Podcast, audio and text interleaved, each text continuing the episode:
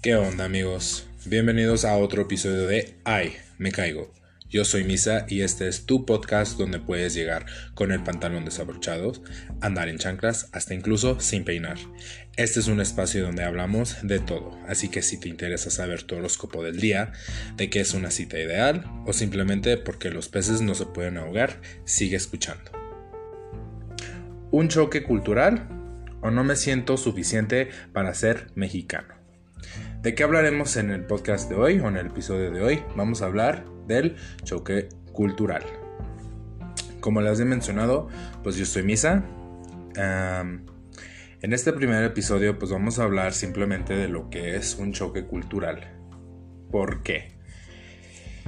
Yo yo soy un joven de 26 años en la cual toda mi vida fui criado en Estados Unidos. Nunca había tenido un choque cultural hasta cuando llegué a vivir aquí a México. Entonces, antes de platicarles todo esta esta manera de vivir y esta manera de que yo no sé, yo nada más sabía cómo se vivía en Estados Unidos, pues vamos a retroceder y platicar un poquito de, de dónde nací, dónde crecí, etc. Entonces, esa es una pequeña historia. Yo nací en el, en el hermosísimo estado, la ciudad de Zacatecas mis papás son originarios de aquí. No somos como otras familias de acá. Mi mamá es de por acá, mi, mi papá es por acá o viceversa. Este, mi hermana y yo somos nacidos aquí en Zacatecas. A la edad aproximadamente como de dos años, dos años y medio que yo había nacido, este, soy del 93. Entonces este año, en el 2020, voy para los 27, ya casi. Mis papás deciden mudarse a Estados Unidos. Mi papá es el primero que se va, ya después mi mamá y yo, y mi hermana. Este, cabe destacar, mi hermana es mayor que yo, ¿eh? ¿eh? mi papá se va, él dice, no, pues hay que traernos a vivirnos acá y pues así termina la historia. Entonces, yo no tengo ningún recuerdo de cómo era la vida cuando yo había nacido o recién nacido aquí en, en México, en Zacatecas. Entonces, cuando me llegan a preguntar por qué o de dónde eres, yo simplemente les digo, pues vivo tan, llevo viviendo tantos años aquí, eh, pero toda mi vida viví allá. Entonces, no sé si reconozcan ustedes o recuerdan a la India María, una actriz famosísima, súper este, graciosa. Ella tiene una película que dice ni, ni de aquí ni de allá. ¿Por qué ahora lo veo así y por qué no antes? Entonces creo que aquí es donde entra el, el choque cultural. Uno, y yo puedo hablar de mis experiencias, uno cuando está eh, en Estados Unidos o rodeado de una cultura donde siento yo que inconscientemente queremos ser aceptados, este, creo yo que cuando a mí me tocó vivir esta parte en Estados Unidos, todos estábamos buscando por esa aceptación de que, ah, ok, son lo suficiente americanos, les gusta esto americano, etcétera, etcétera, etcétera. Pero ahora que lo vivo o lo veo de otro punto de vista, ya con estudios, ya como un adulto, porque pues cuando mi familia decide mudarse de regreso a, México, la cultura mexicana ahora sí se mete en mi ser. Eh, y solamente estoy hablando yo de, mi persona.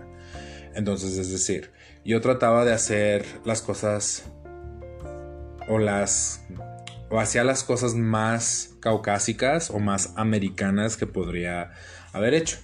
Entonces, es decir, creo que todos los latinos, y estoy generalizando quizás esté mal, ah, por lo general eh, tratamos de pertenecer a un grupo. Entonces, por lo general, nos inclinamos un poco más hacia nuestra propia raza o hacia nuestra. hacia tu. donde puedes comunicarte un poco mejor. En este caso, muchos de los mexicanos o latinos que yo conozco, pues se juntan con latinos, mexicanos, hondureños, etc. Yo al contrario me juntaba con opuestos, me juntaba con caucásicos, con morenos, este, con gente que no pertenecía o no sentía que ahora que lo veo, no estoy poniendo una etiqueta, pero ahora que lo veo, no me juntaba con gente que, que, era de mi raza, se podría decir. Entonces, esto a mí me, me, generó mucho de que, ah, tengo que escuchar música como ellos en cuanto a el rock, el rock pesado. Ah, tengo que vestirme en cuanto a vestimenta. Yo pasé por mi etapa emo. Entonces fue una, fue una etapa muy padre. Ahora que lo veo y todo el mundo, ahora que conozco mucha gente, dice, no, que fue, una, que fue, esa etapa. Pero para mí fue una etapa súper genial porque por fin yo sentía que pues pertenecía a un, grupo, ¿verdad? Entonces, en sí podríamos decir que en general muchas de las personas latinas están whitewashed. Eh, ¿Qué quiere decir eso? Eh, una persona que deja a un lado una parte de su ser para poder ser aceptada en, en, otra cultura. Y yo solamente estoy hablando de mis, de mis experiencias como yo les digo.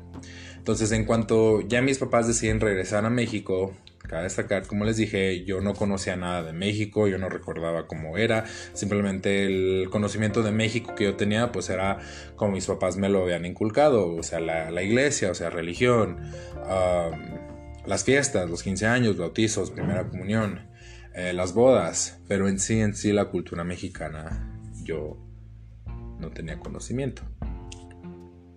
Entonces, ¿qué pasa aquí cuando llegamos? Cuando llegamos, obviamente yo no me sentía a gusto.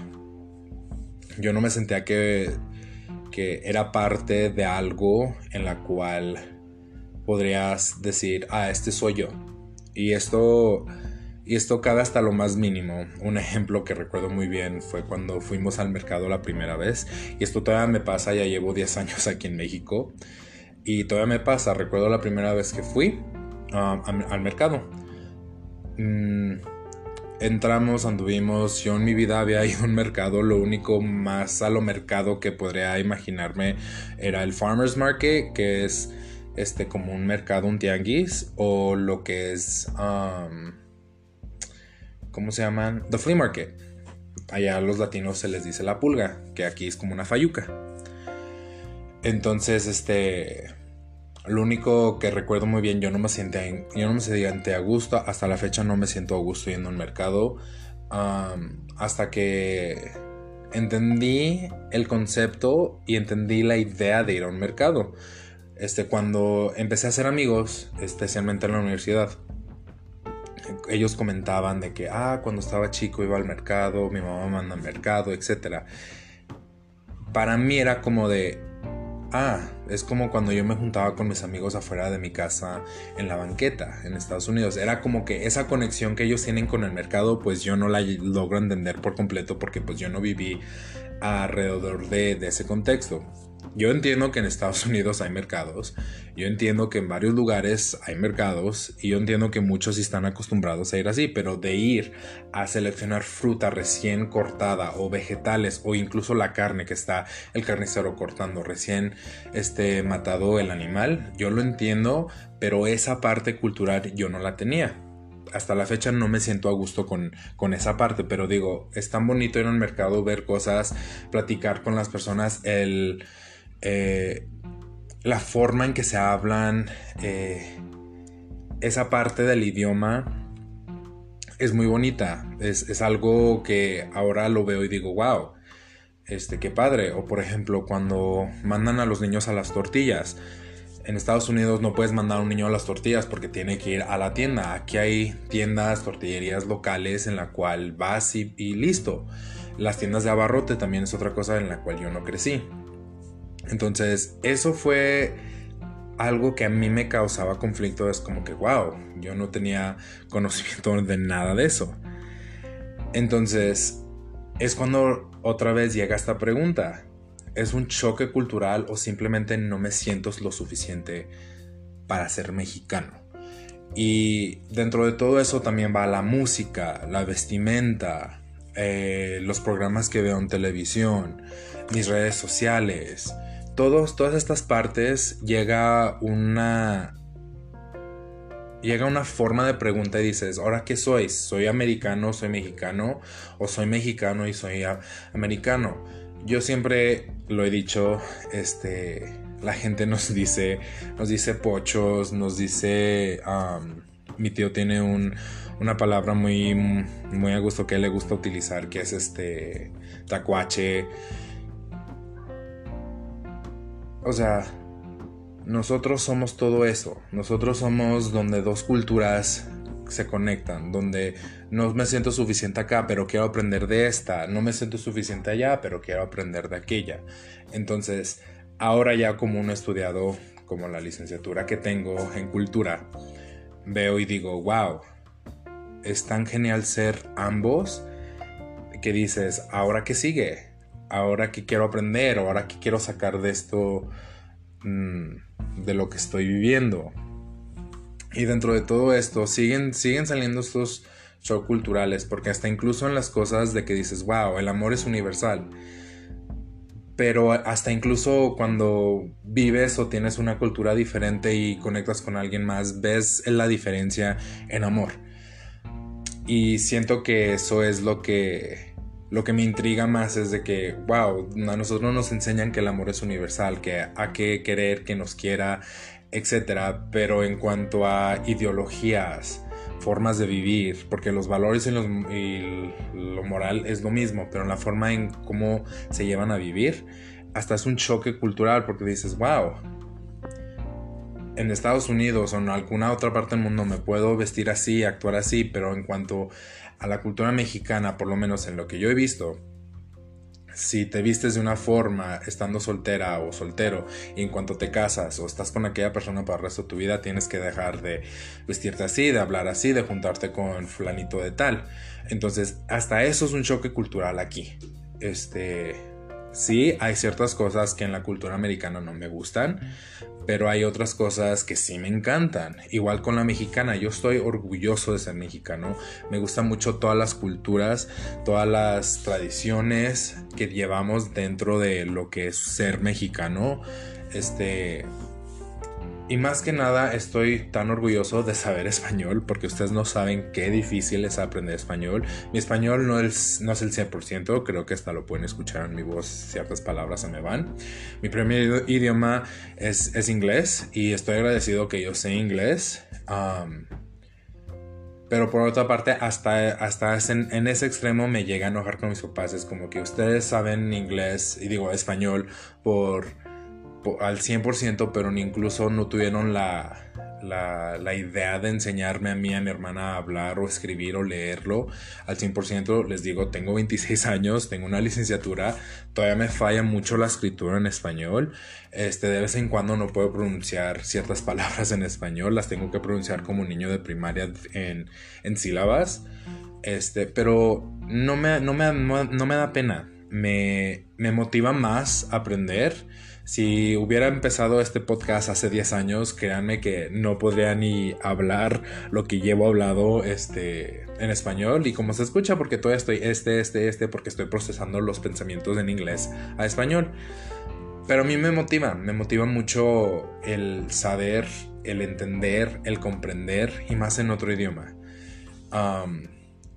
Y sin México, si no hubiera regresado a México, no tuviera las personas que más quiero alrededor de mí, eso con familia y mis amigos, no tuviera una licenciatura.